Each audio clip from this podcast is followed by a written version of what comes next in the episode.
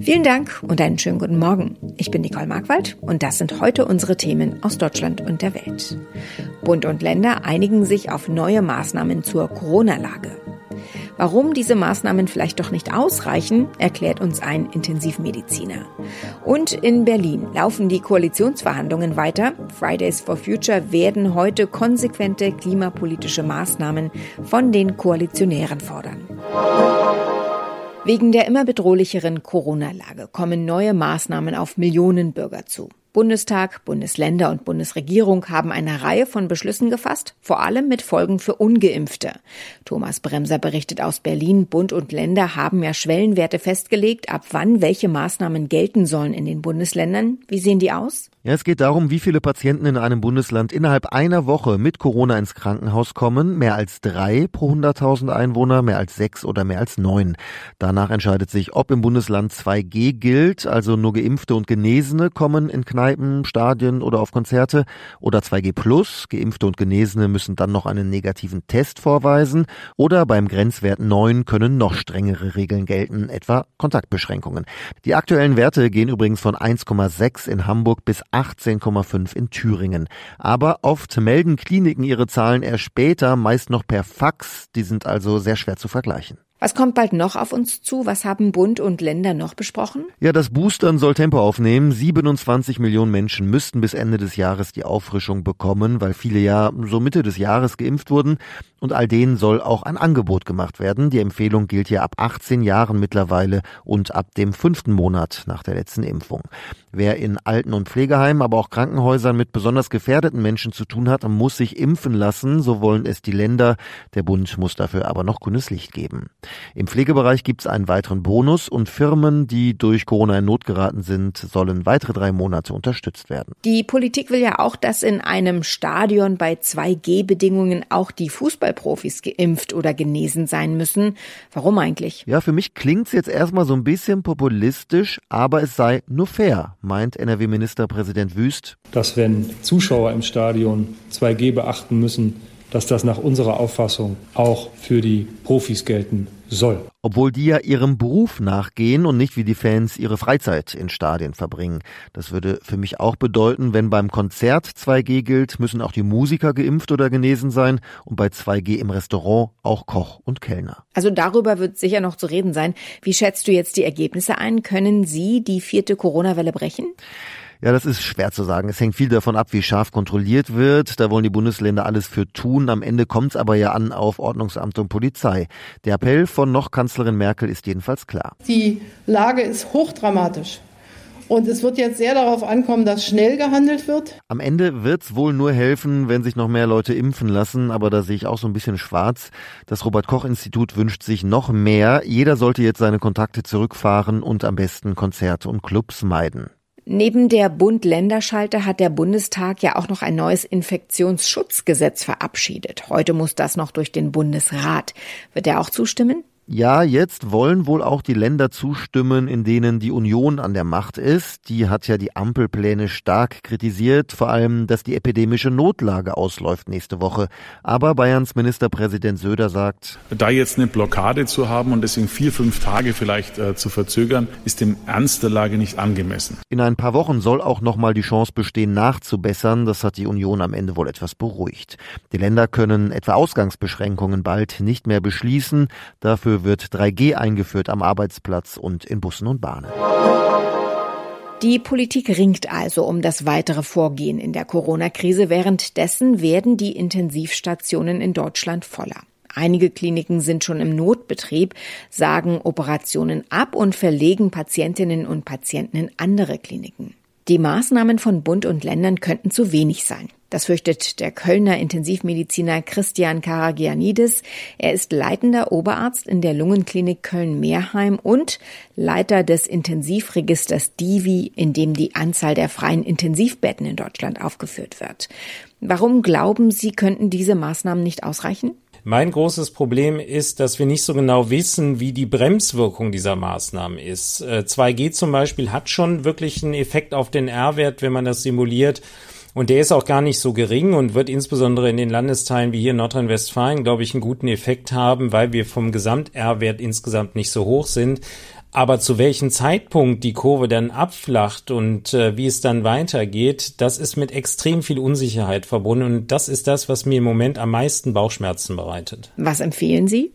Also für uns in der intensiven Medizin wäre es extrem hilfreich, wenn man sich impfen lässt. Das steht über allem und das ist auch wirklich die Lösung der ganzen Pandemie. Wenn es aus irgendwelchen Gründen halt nicht klappen könnte, warum auch immer, dann ist uns extrem geholfen damit, dass man vor allen Dingen in den Innenräumen Masken trägt, weil wir haben im Moment eine unglaubliche Verbreitung des Virus in den Innenräumen, das bleibt lange da. Und vor allen Dingen dann, wenn wir mit vielen Menschen zusammenkommen. Wenn man das reduzieren kann und sich vielleicht selbst auch ein Stück weit zurücknehmen kann, dann wären wir auf der Intensivstation extrem dankbar. Und das betrifft auch diejenigen, die vielleicht kein hohes Risiko haben, auf der Intensivstation zu landen. Aber sie können das Virus weitergeben. Und das Virus trifft dann irgendwann auch den, der dann bei uns landet. Und deswegen wären wir extrem dankbar, wenn man sich selbst ein kleines bisschen zurücknehmen könnte und vor allen Dingen darauf achtet, in den Innenräumen Masken zu tragen. Die Koalitionsverhandlungen von SPD, FDP und Grünen sind auf der Zielgeraden. Begleitet werden sie von Forderungen verschiedener Lobby- und Interessengruppen, Vereinen und Verbänden. Und heute ist Freitag und da plant auch Fridays for Future wieder eine größere Kundgebung in Berlin. Uli Reitinger berichtet. Vor drei Wochen waren geschätzte 10.000 junge Klimaaktivistinnen und Aktivisten hier in Berlin auf die Straße gegangen. Da war es ein bundesweiter Protest. Und obwohl der Klimagipfel von Glasgow danach nicht die Ergebnisse gebracht hat, wie sie sich Fridays for Future gewünscht hätte, diesmal ist alles eine Nummer kleiner. Diesmal reiht sich Fridays for Future ein in den bunt gemischten Haufen, der die zukünftigen Ampelkoalitionäre bei jeder Verhandlungsrunde empfängt. Der BUND zum Beispiel will den Verhandlern einen Forderungskatalog und selbst gehäkelte Schweine überreichen für für eine umwelt- und klimafreundliche Landwirtschaft. In unserem Tipp des Tages geht es heute um das Örtchen, das ein jeder jeden Tag aufsucht, das stille Örtchen, denn heute ist, Achtung, Welttoilettentag. Das klingt jetzt vielleicht erstmal nicht so appetitlich, aber keine Sorge. Wir gucken uns jetzt nämlich ganz besondere Kloschüsseln an, die in Japan. Dort hat man ein Fable für Hightech-Endgeräte, auch bei Toiletten. Lars Nikolaisen lebt schon lange in Japan und berichtet aus Tokio heute aus seinem Badezimmer. Erklär doch mal, welche Knöpfe sind denn an japanischen Toiletten so Standard? Ja, ich habe hier zu Hause auch so ein modernes Dusch-WC. Wobei meins hier eher die 0815 Standardversion ist. Das Ding hat mehrere Knöpfe. Fangen wir mal an. Mit dem hier zum Beispiel kann ich meinen Hintern waschen. Dazu fährt unter dem Toilettensitz eine Düse hervor. Je nach Vorliebe kann ich dabei über extra Knöpfe den Wasserdruck stärker oder schwächer einstellen und auch die Temperatur des Wasserstrahls regeln. Daneben gibt es hier einen weiteren Knopf, um die Düse für die Intimhygiene von Frauen zu aktivieren. Ich kann übrigens auch meine Klobrille per Knopfdruck beheizen. Es gibt aber noch modernere WCs in Japan, bei denen zum Beispiel per Bewegungssensor der Klodeckel hochklappt, sobald man sich der Toilette nähert. Andere Funktionen sind zum Beispiel das Absaugen von Gerüchen und ein Warmluftgebläse, um den Hintern anschließend zu trocknen. In meiner früheren Wohnung in Tokio waren all diese Funktionen in einem abnehmbaren Steuerelement an der Wand eingebaut, das per Infrarot mit meiner Toilette kommunizierte. Es gibt aber auch zum Beispiel auf manchen Bahnhöfen immer noch traditionelle japanische Hocktoiletten oder bisweilen auch normale westliche Klos ohne Dusch-WCs. Es ist ja bekannt, dass Japaner Technik lieben, aber warum nun Knöpfe für Geräusche und Temperatur auf dem Klo? Na, warum nicht? Äh, vor allem Japanerinnen finden nun mal die Körpergeräusche, die man beim Geschäft auf dem stillen Örtchen nun mal so macht, peinlich. Daher gibt es hier auf fast allen öffentlichen Toiletten auch Geräte, die das Geräusch der Wasserspülung nachahmen und die körpereigenen Geräusche so übertönen. Man nennt diese Teile auch Geräuschprinzessin. Und zur Temperatur, wenn du wüsstest, wie kalt es gerade morgens im Winter in japanischen Häusern ist, wärst du auch über eine geheizte Klobrille froh. Dann habt ihr aber nicht das Problem, dass euch mal das Toilettenpapier ausgeht, oder? Das müsste man ja dann eigentlich gar nicht mehr kaufen. Ja, so ein japanisches Washletto, wie die äh, Dusch-WCs hier heißen, kann tatsächlich das Toilettenpapier vollständig ersetzen. Die meisten Japaner benutzen aber trotzdem zusätzlich Papier. Schließlich hat nicht jedes Hightech-Klo ein Trockengebläse. Wie sehr gewöhnt man sich jetzt an diesen Klo-Luxus? wie geht's dir, wenn du zum Beispiel in Deutschland auf eine ganz normale Toilette gehen musst? ja, man wird hier in Japan man schon wirklich nach Strich und Faden bisweilen gepempert, nicht nur auf dem Klo. Manche Toiletten hier sind tatsächlich so angenehm komfortabel, da will man eigentlich gar nicht mehr runter. Aber ich persönlich kann auf den ganzen Technikkram gut und gerne verzichten. Eine olle Kloschüssel würde mir schon reichen. Ihr erstes Album brachte Adele mit 19 heraus und so hieß es auch. Dann ging es Schlag auf Schlag mit Album 21 und 25 und nun, nach fünfjähriger Wartezeit, erscheint 30. So alt ist Adele inzwischen und hat einiges mitgemacht. Unter anderem hat sie sich vom Vater ihres Sohnes scheiden lassen. Mehr zu 30 weiß Philip Detlefs in London. Am vergangenen Wochenende wurde im amerikanischen Fernsehen eine Spezialsendung ausgestrahlt, ein Konzert von Adele mit einem Interview bei Oprah Winfrey Wurde das nun ähnlich privat und kontrovers wie das Interview von Harry und Meghan bei Oprah? Sehr privat und persönlich war es schon, kontrovers allerdings überhaupt nicht. Adele hat auch gar nicht so viel Neues erzählt. Vieles hatte man schon vorher mitbekommen, zum Beispiel natürlich ihre Scheidung. Sie sei immer davon besessen gewesen, sagt sie, eine intakte Familie zu haben, denn als sie gerade zwei Jahre alt war, da hat ihr alkoholabhängiger Vater die Familie verlassen und deshalb hat sie alles versucht, um ihre Ehe zu retten Leider ist ihr das ja nicht gelungen, aber mit ihrem Ex-Mann Simon Konecki, dem Vater ihres Sohnes, hat sie immerhin ein hervorragendes Verhältnis, wie sie sagt. Mittlerweile ist Adele neu verliebt und mit dem Sportagenten Richard Paul liiert.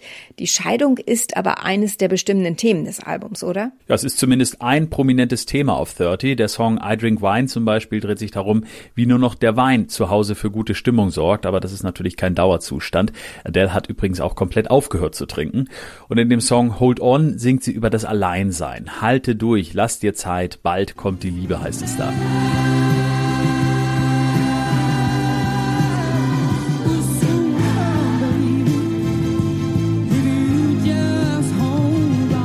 Es ist kein Scheidungsalbum, das hat Adele auch ganz besonders betont. Es geht vielmehr darum, ihrem neunjährigen Sohn Angelo auch ein paar Dinge zu sagen, die sie ihm vielleicht so im Gespräch nie sagen kann, aber dann eben durch die Musik, wenn er sich das Album anhört. Der Hype war riesig, also die Vorfreude auf dieses neue Album von ihr. Hat sich das Warten denn nun gelohnt? Ja, da würde ich ganz klar zustimmen. Der erste Eindruck bei allem, was ich gehört habe, ist typisch Adele und das im besten Sinne. Es gibt eben nicht nur diese wuchtigen Balladen, es gibt auch viel Soul, ein bisschen Gospel, ein bisschen Jazz und ganz besonders gut gefällt mir der Song Love is a Game.